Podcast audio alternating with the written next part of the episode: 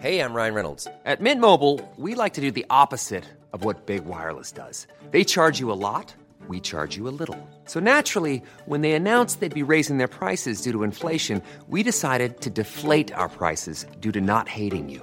That's right. We're cutting the price of Mint Unlimited from $30 a month to just $15 a month. Give it a try at mintmobile.com slash switch. $45 upfront for three months plus taxes and fees. Promo rate for new customers for limited time. Unlimited more than 40 gigabytes per month. Slows. Full terms at mintmobile.com.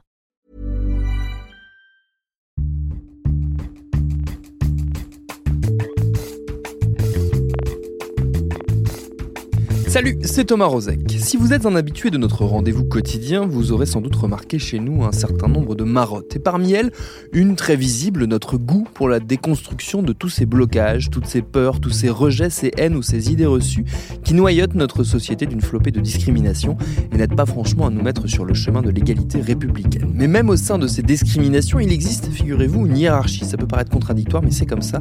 Certains coups de canif dans notre belle unité démocratique sont jugés moins graves, voire dérisoires. C'est le cas par exemple de la glottophobie, ce drôle de mot apparu dans l'actu l'an dernier, qui désigne le rejet par la moquerie entre autres des accents qui ne correspondent pas au canon du bien parler. Ça peut paraître accessoire vu les enjeux en termes de racisme et de sexisme qui secouent notre époque, mais ça ne l'est pas. Ça en dit long justement sur nos constructions sociales. Émilie Lestari a enquêté sur la glottophobie, c'est son reportage réalisé par Vincent Hiver qui forme notre épisode du jour. Bienvenue dans Programme B.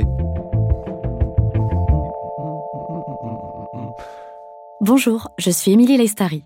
Je suis née à Lille, dans le nord de la France, et quand le film Bienvenue chez les Ch'tis est sorti en 2008, certaines personnes que je croisais à Paris se sont mises à me demander Mais comment tu as fait pour réussir à perdre ton accent?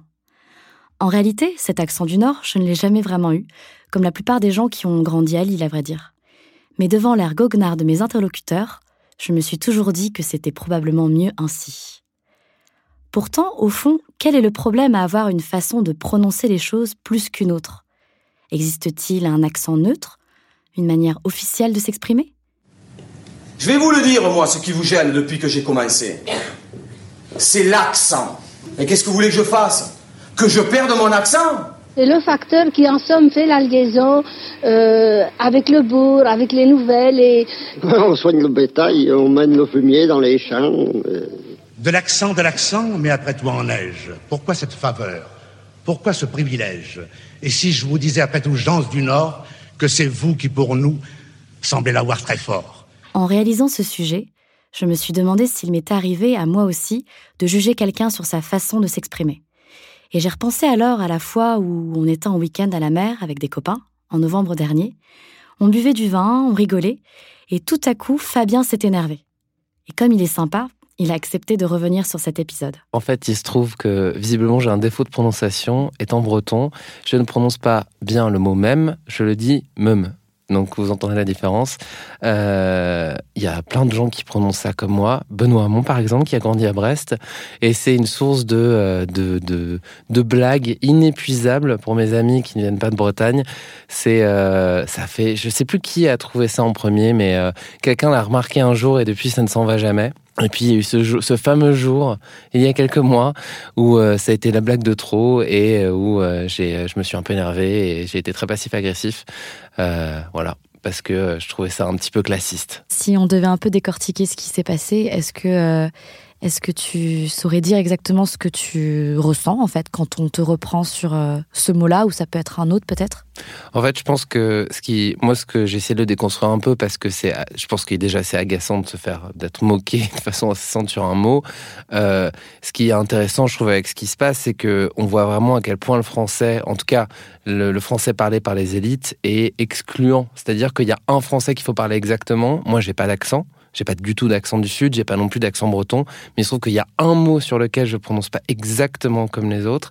Et là, blague, blague, blague. Et je pense que même si c'est drôle, euh, c'est euh, et tu vois quand je rentre chez moi en Bretagne, personne ne fait la remarque. Et il y a des gens qui le prononcent comme ça, d'autres qui ne le prononcent pas comme ça, mais ça ne choque personne. Et alors Fabien, est-ce que quand tu vois toutes ces fois où euh, des gens te reprennent sur cette locution adverbiale quand même, tu t'es déjà dit euh, tiens, je vais essayer euh, d'effacer un peu euh, l'accent breton que j'y mets quand je prononce euh, ce mot. Je pense que clairement, ça serait arrivé il y a 10 ans, quand j'avais 18, 19, 20 ans, et que j'étais un peu moins sûr de moi. Je l'aurais, je l'aurais corrigé, c'est certain. Maintenant, j'ai aucune envie, j'ai pas, pas le temps.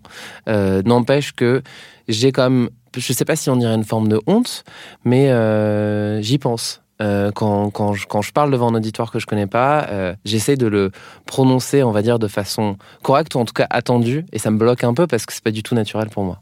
Bien sûr, le cas de Fabien est un exemple parmi tant d'autres, sur le fond plutôt inoffensif si on le compare à d'autres discriminations, fondées sur le mépris de la langue de l'autre. Car ailleurs en France, il y a par exemple des individus auxquels on refuse des postes s'ils ont le malheur d'avoir un accent un peu trop du midi, selon l'employeur. Sûrement parce que cet accent fait penser aux vacances, et que les vacances, ce n'est pas très professionnel. C'est ce que l'on a appelé la glottophobie, un mot inventé dans les années 90 par le linguiste Philippe Blanchet. La glotte est un segment du larynx sur lequel se situent euh, les plis vocaux. C'est un endroit qui permet la phonation, autrement dit la production de son propre à la langue parlée. Philippe Blanchet, vous êtes linguiste et spécialiste de sociolinguistique et vous avez inventé le terme glottophobie.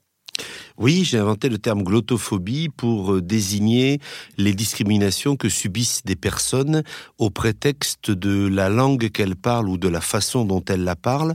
Et donc le mot est construit sur euh, glotto comme dans polyglotte qui parle plusieurs langues, c'est le mot qui renvoie à la langue, et phobie comme dans homophobie ou xénophobie pour indiquer le rejet au prétexte de la langue. Et alors pourquoi assigne-t-on des stéréotypes selon la façon dont les personnes parlent? Parce que euh, ça sert à euh, organiser les dominations dans la société, ça sert à ceux qui parlent une certaine langue ou d'une certaine façon de s'imposer comme modèle, d'imposer leur langue comme condition d'accès à euh, un certain nombre de ressources, de services, de droits aussi, et euh, du coup à se les réserver en empêchant ceux qui parlent autrement ou ceux qui parlent d'autres langues euh, de partager ces ressources, ces services ou ces droits. Donc l'accent, dans, ce cas présent, est utilisé comme un marqueur social et, euh, et génère du mépris social. L'accent est utilisé, alors l'accent au sens de une certaine prononciation d'une certaine langue, euh, donc une prononciation qui est perçue comme différente, remarquable, est utilisé pour euh, effectivement marquer l'origine des personnes. Du coup, ça pose aussi un problème de discrimination à l'origine, soit leur origine sociale, effectivement, on parle pas, mettons le français de la même façon dans tous les milieux sociaux, soit leur origine qu'on pourrait appeler régionales ou locales, soit leur origine étrangère. Et du coup, on utilise leur prononciation comme marqueur de qui sont ces personnes et euh, au prétexte de qui sont ces personnes à cause de la façon dont elles prononcent le français ou une autre langue, on les exclut d'un certain nombre de droits ou de ressources. Pouvez-vous nous donner des, exemples de glottophobie? Oui, alors les exemples de glottophobie, il y en a énormément. On a, on a fondé tout notre travail sur un euh, gros recueil de témoignages. L'exemple de glottophobie, c'est euh, quelqu'un qui euh, candidate à un emploi, euh, qui passe un entretien, par exemple un concours pour devenir enseignant, ou un entretien pour obtenir un rôle quand on est comédien ou comédienne, et à qui on dit clairement et explicitement, avec l'accent que vous avez, c'est pas possible qu'on vous embauche. Dans votre travail, vous parlez également d'un mythe français de l'homogénéité de la langue. Vous observez que dans les métiers de la parole, donc, on cherche souvent à standardiser, uniformiser et lisser euh, les voix. Oui, alors l'histoire linguistique de la France a été, alors surtout à partir de la Révolution française, un petit peu avant, à la fin de la monarchie, déjà l'idée d'imposer une langue comme étant une langue supposée supérieure aux autres, le français. Il faut pas oublier que la France est au départ et qu'elle est rester un pays fortement plurilingue, et puis euh, une certaine façon de parler le français en construisant une norme, euh, il faut employer tel mot et pas tel autre, tourner les, phrases d'une certaine façon ou prononcer d'une certaine façon. Et arrivé à la Révolution française, on en a fait le pilier de l'identité nationale. Et euh, du coup, on a une espèce de, oui de mythe de d'idée euh, euh, fantasmagorique parce que concrètement c'est pas possible selon laquelle tout le monde devrait parler de la même façon. Et on objecte aux gens qui parlent pas selon le modèle. On leur dit vous parlez mal. Au lieu de leur dire ce qui serait plus juste vous parlez différemment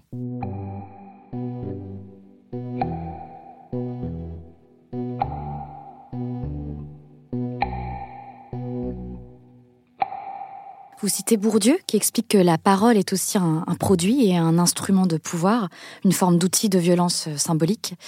Est-ce que finalement c'est une spécificité française ou on peut trouver ça aussi dans d'autres euh, d'autres pays On trouve ça dans d'autres sociétés, euh, mais rarement à un tel degré que dans la société française. Il y a des sociétés qui se sont construites aussi autour euh, d'une langue. Euh, je pense par exemple à la Turquie, autour du turc et de l'exclusion des autres langues de Turquie. Il y, a, il y, a, un peu ça autour de l'anglais et surtout de l'anglais aristocratique en Grande-Bretagne ou de l'anglais des classes supérieures de la côte Est aux États-Unis. Mais c'est quand même beaucoup moins fort qu'en France. On, accepte beaucoup mieux que les gens, d'abord, aient le droit de parler d'autres langues dans ces pays-là, euh, et aussi que les gens euh, parlent cette langue de façon différente. Donc ça existe aussi ailleurs, et on en a, on en a trouvé des témoignages, hein, mais la société française est vraiment l'archétype de la société qui s'est crispée sur son rapport à la langue. Mélenchon, comme disiez sur la 3 il y a mois, quand vous pointiez les déboires judiciaires de Fillon et de Le Pen, que c'était une décadence de la République. Hein et alors, hein, qu'est-ce que ça veut dire Non, mais. Qu'est-ce que ça veut dire C'est quoi votre question, madame euh... Je ne comprends pas ce que vous Quelqu'un a-t-il une question formulée en français oui, et euh, à peu près compréhensible Parce que moi, votre niveau me dépasse, je ne vous comprends pas. Après les moqueries de Jean-Luc Mélenchon au sujet de l'accent toulousain d'une journaliste, la députée de Paris Laetitia Avia veut reconnaître les accents comme un critère de discrimination. Est-ce que vous pensez qu'une loi euh, peut être utile pour sanctionner ce type de stigmatisation Alors oui, c'est nécessaire, y compris et surtout parce que la notion même de discrimination est avant tout une notion juridique. Euh, c'est un, délit. Euh, produire une discrimination est un délit. C'est dans le code pénal français comme dans un certain nombre d'autres pays du monde. Hein. Euh, c'est l'article 225 du code pénal qui dit que si vous traitez quelqu'un différemment au motif de, et il y a toute une série de critères qui sont justement considérés comme inacceptables, ça constitue une discrimination, c'est un délit, vous êtes passible du tribunal correctionnel. Euh, et donc c'est une bonne chose de l'introduire dans la loi. Bien sûr, il reste à ce que ça rentre dans la tête des gens et à l'appliquer, mais c'est une bonne chose puisque ça, ça caractérise bien la discrimination euh, comme un objet juridique. En, en, 2016, en novembre 2016, a été ajouté dans la loi justement le fait qu'on n'ait pas le droit de traiter quelqu'un différemment au motif que cette personne peut s'exprimer dans une, autre langue que le français. Donc c'est récent et ça a suivi euh, le, les échos médiatiques de mon livre qui est paru en janvier 2016. Il y, il y avait d'ailleurs eu deux propositions de loi à ce moment-là par deux groupes de députés. L'un euh, qui a proposé la formulation qui finalement a été retenue, celle que je viens de rappeler, et une autre qui disait tout simplement une discrimination de langue, y compris d'accent. Et ça, c'est une proposition qui date de juin 2016. Donc vous voyez qu'il y a d'autres parlementaires qui y avaient pensé.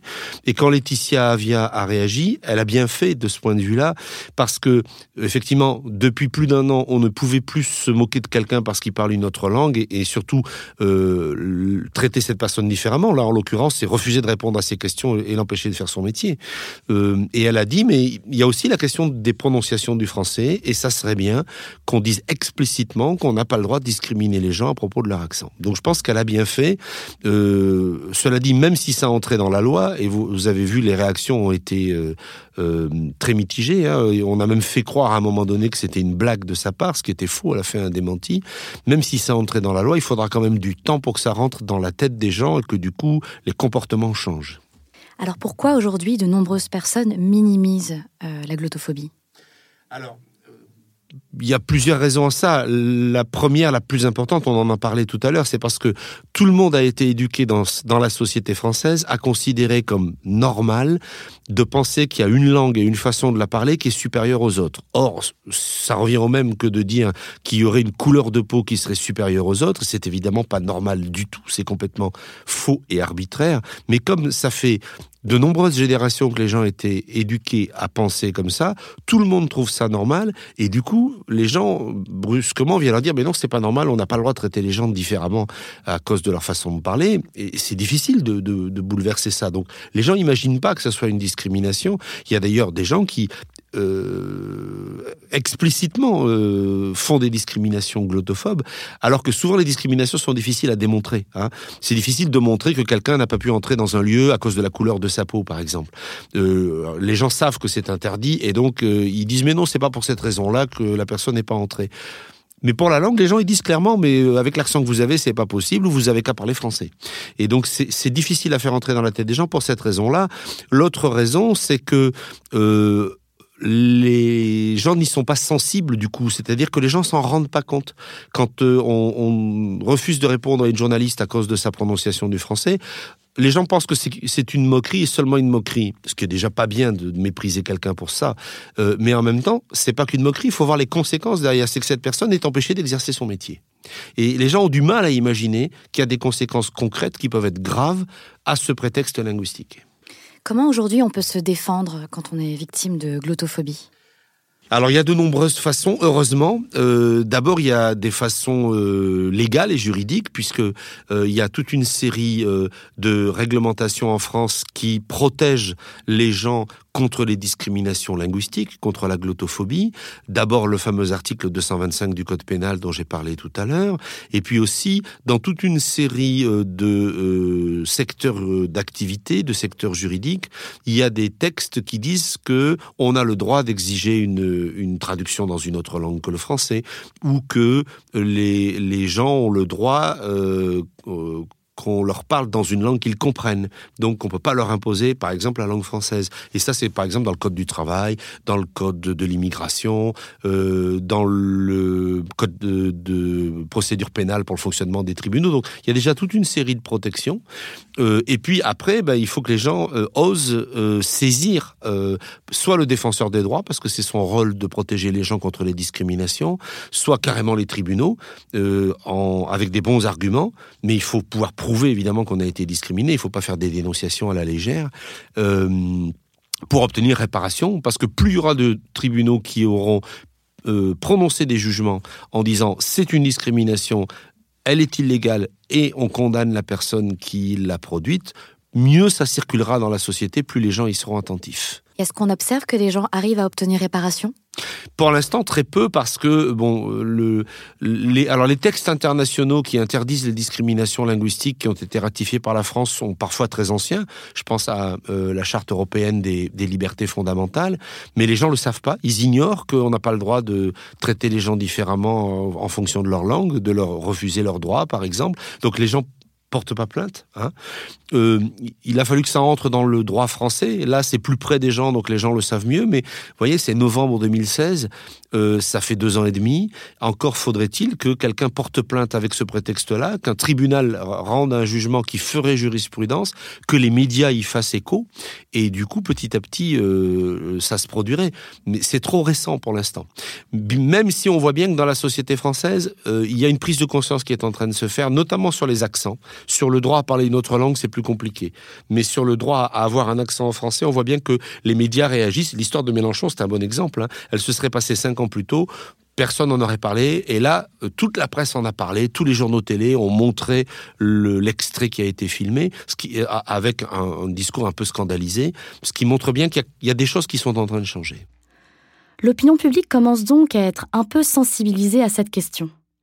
Mais quelle est l'ampleur véritable de la glottophobie à quel point aujourd'hui en France des individus sont-ils stigmatisés à cause de leur façon de parler?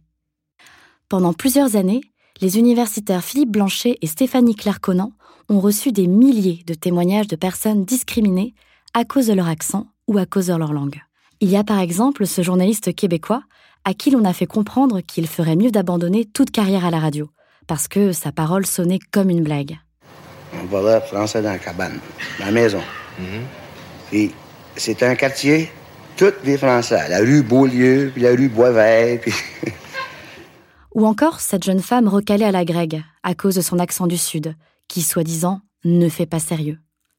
Sans parler de ce petit Ahmed que l'on a grondé à l'école en lui disant que le H de son prénom ne devait pas s'entendre. Ahmed, on dit. Ahmed ici, avait repris l'institutrice. Dit-on de la même façon à un petit John qu'en France, les J ne se prononcent pas comme ça? Dans le même temps, on continue à disqualifier le parler des jeunes dits de banlieue ou encore l'accent du Nord, une façon de déposséder certaines personnes de leurs capacités intellectuelles et de les exclure du débat démocratique. Mets la cassette de décibels, tu fais claquer un coup et c'est tout. Là, tu vas me niquer les batteries. Il y en a qui vivent euh, dans des cités, euh, ils ont leur manière de parler. Nous, on vit euh, dans des villes comme la ville du Bois on a notre manière de parler, c'est complètement différent. En fait, ça dépend de la communauté euh, dans laquelle on grandit, quoi. C'est un truc que t'apprends, tu vois. Je veux dire, euh, comme euh, on va dire dans le quartier bourgeois, tu vois, des choses, tu vois, qui se disent que nous on n'utilisera jamais. Tu vois ce que je veux dire Parce qu'on habite quand même. En fait, dans notre pays, la glottophobie est si grande qu'il arrive même que des personnes effacent leur accent pour se conformer, sans même s'en rendre compte. C'est le cas de Julie, qui a grandi dans le Gers et vit à Paris depuis maintenant dix ans. En fait, ce qui je me suis rendu compte d'un truc il y a quelques jours, c'est qu'en fait, euh, effectivement, j'ai pas mal perdu mon accent, mais qui revient toujours. Il revient toujours euh, quand euh, quand je me détends, que je suis vraiment très détendue, que je suis au contraire très en colère ou que j'ai bu quelques verres de vin. là, l'accent, il revient toujours à fond ou quand je suis dans ma avec ma famille dans le sud.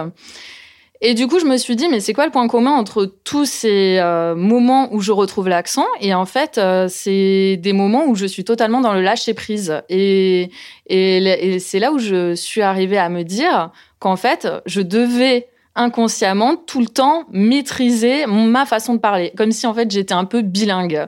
C'est-à-dire voilà, depuis que je suis à Paris, euh, ben du coup j'ai fait une espèce de mimétisme en fait pour euh, être dans les standards de ce que les gens entendaient attendaient de moi mais c'était totalement inconscient en fait et du coup petit à petit j'ai je pense que j'ai gommé mon accent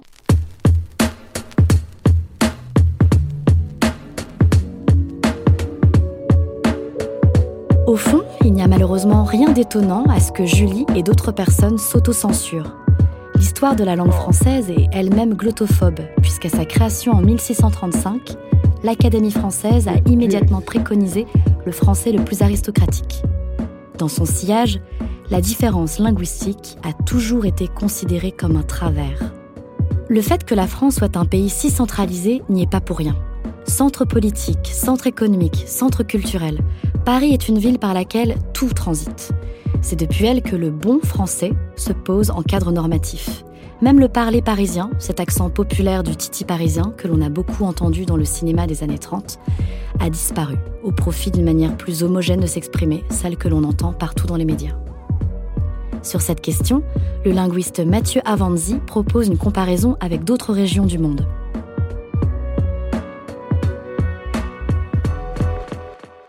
C'est différent, disons par exemple si je prends pour euh, des, pays comme la Suisse ou comme la Belgique pour rester dans, la francophonie, euh, ces pays-là, disons, ils ont plusieurs centres. Hein. Si vous prenez par exemple euh, la Belgique où Bruxelles se trouve en plein milieu d'une, enfin c'est une enclave euh, dans la zone néerlandophone, il n'y a pas vraiment, enfin l'accent bruxellois traditionnel, c'était un accent qui qui mélangeait du bruxellaire, donc un dialecte alémanique, enfin un dialecte germanique avec du français et, et le, le, la norme, si on veut, la norme du français de Belgique ou la norme euh, d'un français de l'accent local, c'est plutôt celle de Namur, donc qui est euh, la province en plein milieu de la Wallonie. Et puis, euh, ce qui ressemble à du français international, c'est plus qu'on va parler à, à, à, Tournai, donc qui qui est côté de l'île, donc très très proche de la frontière. Et puis de nouveau, en Suisse, bon, bah, vous avez Genève qui joue un peu le, le rôle de centre, alors que c'est pas du tout une capitale.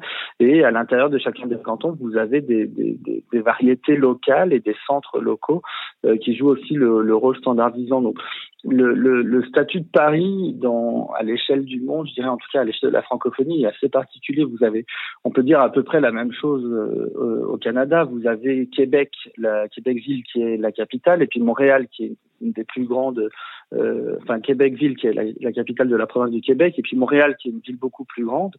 Et donc ces, deux pôles, je, on, joue chacun le rôle de centre, mais ils ont chacun euh, des normes différentes, et il n'y en a pas une qui est meilleure que l'autre. Alors que faire aujourd'hui pour lutter contre la glottophobie À l'école, on fait simple. La langue enseignée est souvent la plus standardisée. C'est celle de l'uniformisation, le français de base, ou la langue des bourreaux, comme dirait Jean Genet. Mais en marge de cela, il nous appartient à tous de comprendre et de cultiver la diversité linguistique. Pas simplement pour l'esthétique pittoresque des accents régionaux. Aussi parce que dans notre société, toutes les discriminations ont tendance à se cumuler. C'est en ce sens que la glottophobie est rarement une simple raillerie linguistique. Trop souvent, elle va avec du racisme social, un mépris de classe ou encore un dédain régional. Elle fait donc partie d'un système entier de discrimination qui vise souvent à dominer les mêmes catégories de personnes.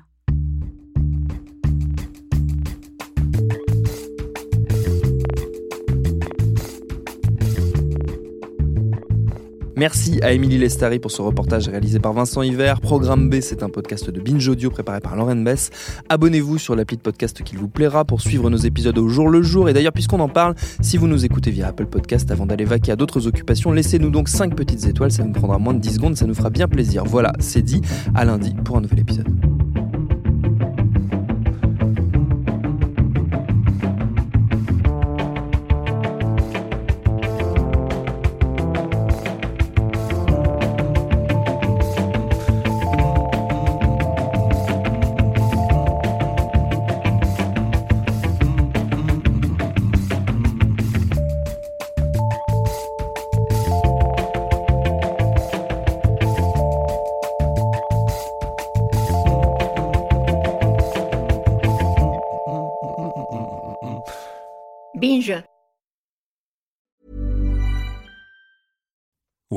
Make decisions for your company, you look for the no-brainers. And if you have a lot of mailing to do, stamps.com is the ultimate no-brainer. It streamlines your processes to make your business more efficient, which makes you less busy. Mail checks, invoices, legal documents, and everything you need to keep your business running with stamps.com.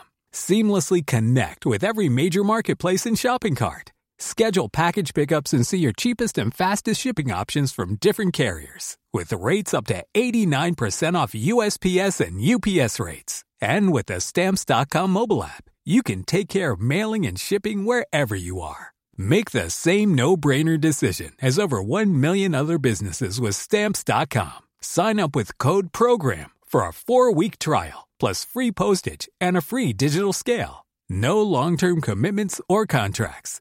That's stamps.com. Code program.